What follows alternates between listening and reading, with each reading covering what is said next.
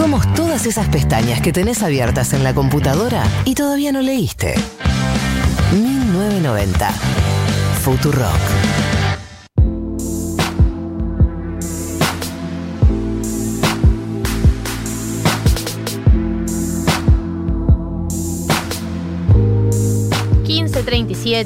últimos 23 minutos de 1990 que los vamos a invertir en dos cosas. Primero en analizar las herederas y segundo en el tres canciones para.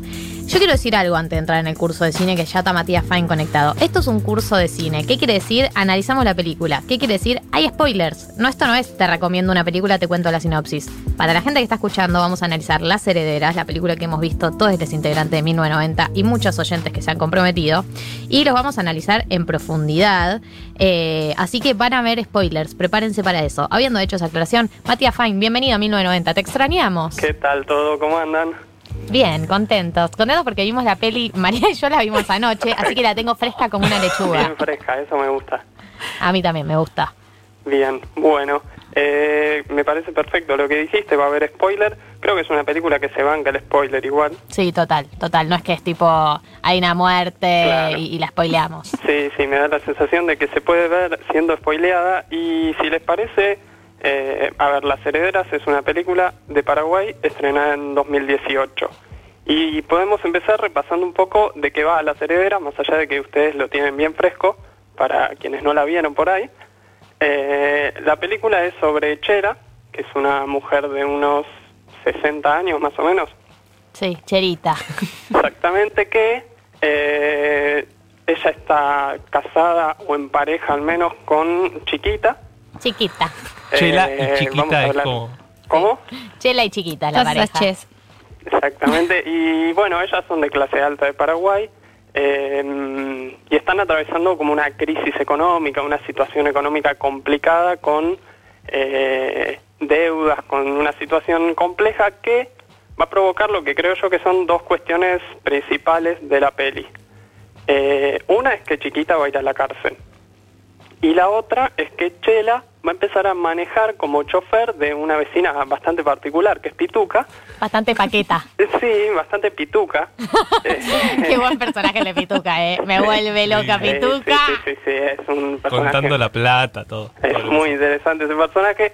Y bueno, además ella siendo de chofer, que además la lleva a jugar con las amigas, a un juego esto un poco raro, eh, pero lo más importante me parece de ese trabajo es que va a conocer a Angie, que es una mujer eh, más chica, de, tendrá unos 40, y que va a generar ciertas cosas en Chela que por lo menos estaban apagadas, me parece a mí.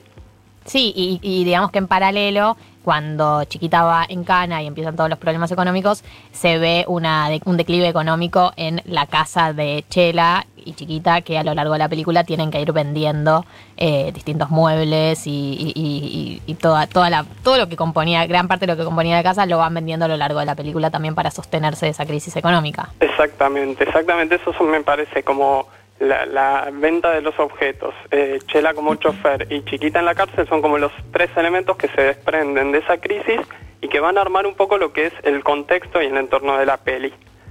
Eh, y yo les quería comentar, antes de que ya nos pongamos a, analizar y a ver qué vio cada uno sobre la película, eh, algunos elementos que rodean, que quizás hacen al contexto de la realización de la peli, que me parece que está bueno compartirlos. Em, a ver, la película se estrena en 2018, pero yo creo que 2012 es el punto de partida de la creación, la construcción de la idea que termina siendo la película. Y creo que hay dos elementos centrales del 2012. Uno tiene que ver con el estreno en Paraguay de la película Siete Cajas. Siete Cajas, no sé si la vieron. Sí, peliculón. Es un peliculón y es una película que en Paraguay generó, eh, bueno, tuvo una importancia tremenda porque fue récord de tajilla, fue la película más vista en la historia de Paraguay, compitiendo con todas las películas de cine. Increíble. Y además, eh, digamos, un elemento que se suma a la importancia de Siete Cajas es que Paraguay tiene una historia de cine muy breve y muy poco desarrollada. Eh, la primer peli de Paraguay es del año 78, o sea, muy reciente. Y es una película de propaganda política de la dictadura de Stroessner. Buena onda. Buen debut. Es, es, una, es una película eh, que, tuvo muy poco, digo, tuvo valor propagandístico, pero no cinematográfico. Y después hay, creo que una o dos películas en los 80, una o dos en los 90 y recién en los 2000 empieza a haber una regularidad. No es que abundan las películas, pero sí empieza a ser más regular la producción de cine. Eh, y Siete Cajas rompe todo eso y empieza a proponer o empieza a generar esta idea de hacer cine en Paraguay. Claro, sí, este es la, escenografía, la escenografía, o sea, el, el, escena, la escena donde se filma Siete Cajas es impresionante. Es increíble, es, es muy distinta, me parece, a las herederas, ¿no? Es como otro mundo. Sí. Y por otro lado, eh, otro elemento del 2012 que me parece que es muy trascendente es el golpe de Estado que se le realiza a Fernando Lugo. Esto tiene importancia, a ver, eh, Paraguay tiene eh, una, esta dictadura que mencionaba de Stroessner que dura 35 años, o sea, desde el 54 hasta el 89. Y además, el partido de Stroessner, que es el Partido Colorado, está en el gobierno, o sea, en los últimos 70 años estuvo siempre el mismo partido, salvo esos cuatro años de Lugo. Claro. Y en esos cuatro años de Lugo es que se empieza a armar lo que es la primera televisión pública de Paraguay, y Marcelo Martínez, que es el director de Las Herederas, que en ese momento estaba viviendo en Londres, es convocado para armar esta televisión. Entonces, en el marco del gobierno de Lugo, llega Martínez y en 2010 empiezan a armar la, eh, la película, la televisión pública, en 2011 sale al aire y en 2012 es el golpe de Estado, Martínez y renuncia y la televisión pública, con todo el proyecto que implicaba, se termina. Entonces, eh, se dan estas dos cuestiones, digamos, por un lado, eh, cierta esperanza, dice Martínez, en relación al gobierno de Lugo, que caduca. Eh, por otro lado, el boom de la película Siete Cajas, bueno, hace un poco que emerja esta posibilidad de que Martinezzi empiece a pensar una película en relación a todo esto. Y me parece ya, digo dos cositas más y nos metemos, si les parece, en el análisis. La película se estrena en 2018 eh, en el Festival de Cine de Berlín, uno de los más importantes del mundo, y gana dos premios, uno que es el premio del jurado y otro que es el premio a Mejor Actriz. Y cuando vuelven del Festival de Berlín todo el equipo, eh, la gente de Paraguay los va a recibir como si hubieran ganado un mundial. O sea, hay miles de personas en el aeropuerto, hay una banda que los recibe, todo una, locura. me, imagino la banda esperándolos. Sí, yo una banda de chamamé que va y toca ahí mientras bajan del avión, es todo muy surrealista, digamos. Eh, bueno, llegan, los reciben así como héroes nacionales y después les hacen un reconocimiento en el Senado de Paraguay.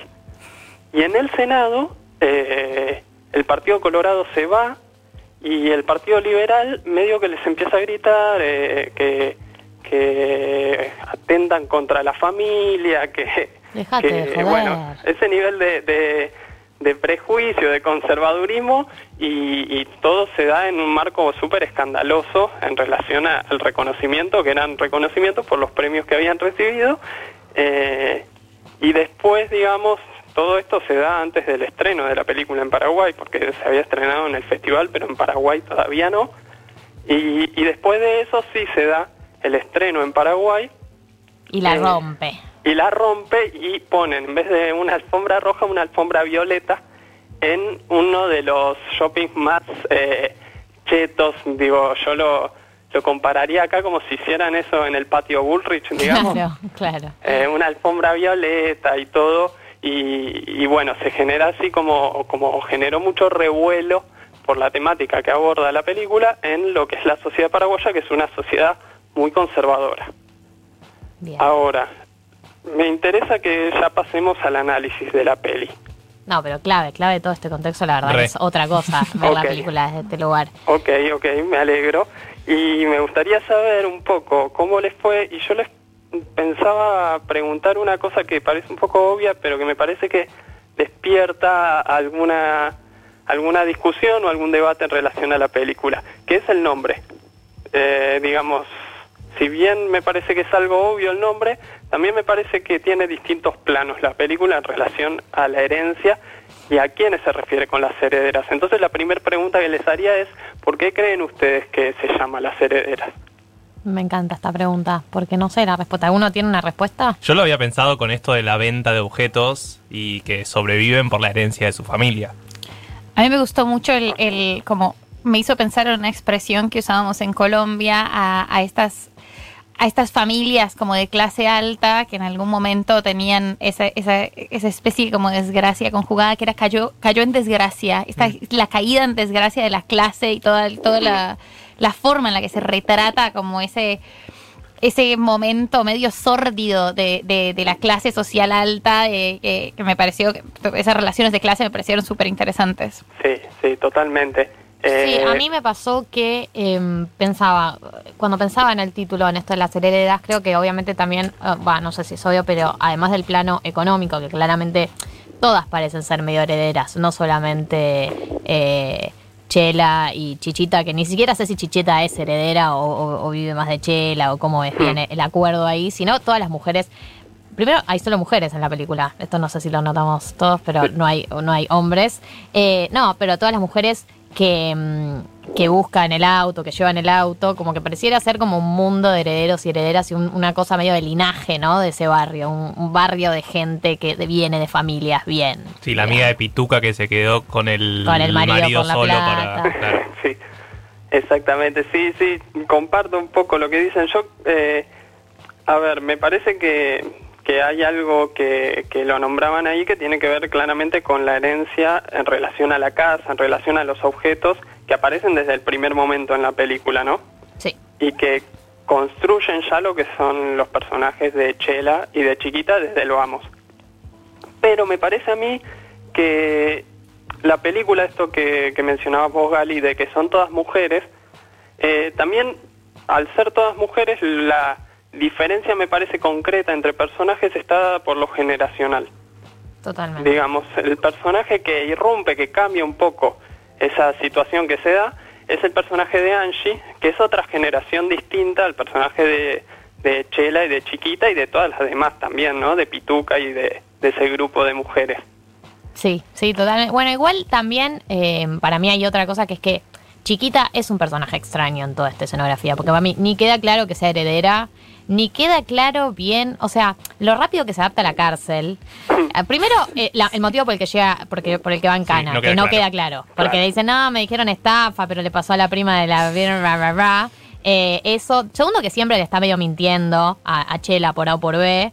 Y tercero, esto que llega a la cárcel y está en su salsa, o sea, se hace amiga de todo. Digo, hay algo en el personaje de Chiquita que si bien no es como lo que, lo que motiva eh, la trama de la película, porque es como, bueno, el disparador, pero después va más por otro lado, eh, también te hace sentir que no es un personaje que está muy... Eh, va muy en consonancia con todas las otras mujeres de, clase alta o conchetas de la película. Totalmente, totalmente. De hecho, digamos, me parece que ahí eh, que es otro tema que también me parece interesante, eh, aparece la cuestión del encierro, ¿no? que es muy particular porque la película empieza con Chela que no sale de la casa. Y Chela sale de la casa cuando Chiquita está en la cárcel, como que siempre hay un personaje que está encerrado. Eh, y, el otro es el personaje que sale, digamos, ¿no? Sí, y de hecho yo otra cosa que pensaba es como en la misma línea de, no sé, lo metafórico, que es mm. a medida que se destruye la casa de Chela o a, medida que se desarma la casa de Chela o que se van vendiendo los los elementos de la casa de Chela, ella va como floreciendo, ¿no? Como mientras hay un declive económico, infraestructural, inmobiliario, hay un crecimiento personal, como que eh, para mí van en paralelo una en ascenso y la otra en descenso. Totalmente, de hecho, ya que dijiste que íbamos a spoilear, eh, empieza en una casa completamente llena, digamos, eh, empieza encerrada en su casa totalmente llena y termina saliendo de una casa vacía, ¿no? Eh, es más, la, la cámara, eh, que al principio aparece toda movida y que pareciera como que son, no sé, a mí me dio la sensación de que sitúa un poco al espectador como si estuviera espiando como si fuera Chela. Chela tiene algo medio voyeurista, ¿no? Voyeurista. Total. Le encanta espiar. Totalmente. Eso creo que es algo también de, eh, de esta idea de la herencia y de sobre todo de los valores en relación a esa herencia, porque ellas están todo el tiempo hablando de la otra persona. eh, lo hacen en la fiesta al principio, en el karaoke, lo hacen cuando llegan a la cárcel, que dice esa que se viste como como vaquero, le dicen Clint Eastwood, como que todo el tiempo están hablando de la otra persona. Y medio que esa forma de, de espiar que también tiene, tiene Chela pareciera que responde un poco a esa misma lógica. Sí, totalmente, totalmente. Bueno, eh, para mí hay algo que igual eh, está bueno de la historia, que es que estamos hablando de mujeres de otra generación más grandes, que son una pareja de lesbianas, que el conflicto no es sobre ser lesbianas, ni de cómo llegaron a ser lesbianas, sino que parte de la base de, que forman parte, no solamente ellas son lesbianas, sino de un círculo de, de- de mujeres. Sí, la fiesta queda claro. Y de hecho, para mí hay algo, que es que eh, Pituca nunca se casó y, o sea, para mí es dudoso el vínculo entre Pituca y Chiquita. ¿Por qué? Porque cuando Pituca cae el primer día y ya dicen, che, vino tu vecina a decir que la vengas a buscar. Y Chela dice como, ¿qué? ¿Por qué vino la vecina? "Eh, sí, sí, dice que la vengas a buscar, que la va a llevar, que viene a buscar Chiquita. Ella no entiende bien por qué eh, la, la vienen a, viene Pituca a que la lleven. Y, y segundo, eh, que si bien, o sea, no está hablado, verbalizado, cuál es el vínculo entre Chiquita y Chela con Pituca, para mí claramente, o sea, viven juntas, Pituca lo sabe, y nunca opina ni dice nada al respecto, ni se habla sobre el tema, y no sé, yo me permito dudar sobre Pituca. Ok. Ah, la tiró. La tiró. Ok. La tiré. Y sí, sí, también pito que chiquita, uno nunca sabe, porque además cuando, cuando chiquita, cuando Pituca habla con Chela sobre chiquita, le dice, no, eh, chiquita se fue a Punta del Este, y, y Pituca le dice, bueno, con, con chiquita nunca se sabe, eh, nunca se sabe, ¿no? ¿Qué hace? Como, le tira como comentario así. Ok, ok, me gusta esa teoría, no, no, no, no la había visto. Eh, pero, pero también pensaba en esto que, que mencionabas, Gali, de, de que son, son una pareja lesbiana, pero nunca está puesto en conflicto eso. Y también se me ocurría como, como una cuestión a, a preguntarse, digamos, cuál es la decisión del director o por qué decide que estas, que estas dos mujeres sean una pareja. Y me da la sensación de que hay algo de este cierto encierro personal, ¿no? Cierta Ah, cuestión sí, totalmente. de, de, de que incluso desde el principio están como, como juzgando eh, a las otras por algo que ellas mismas también son. Sí, total. No, y de hecho también la pareja como presión, digamos. O sea, claramente el rol de Chichita en la vida de Chela es una anestesia para toda este. eh, para que Chela eh, tenga que ir toda una serie de procesos personales. Para mí, separarse siempre es un empujón para crecer y, cambiar cosas. No digo que uno no pueda crecer dentro de una pareja, pero hay algo, siempre cuando te separas, hay algo del empujón de tipo, quedás vos con vos misma y sí o sí tenés que empezar a hacer algunos cambios. Y acá la separación, aunque sea física, eh, de chiquita y el rol también de madre que tenía de chiquita en la vida de Chela, eh, es un empujón enorme para que Chela empiece a, a tener su vida propia y empiece a valerse por sí misma, digamos. Totalmente, totalmente. Bueno, y si les parece, para cerrar, eh, les quería compartir, hay una, un grupo por los derechos de las lesbianas ahí en Paraguay que se llama Iriana, que participó activamente de la peli, eh, son, son las extras de, del karaoke, digamos, Excelente. y hay una referente de ese grupo que se llama Rosa Poza Guinea,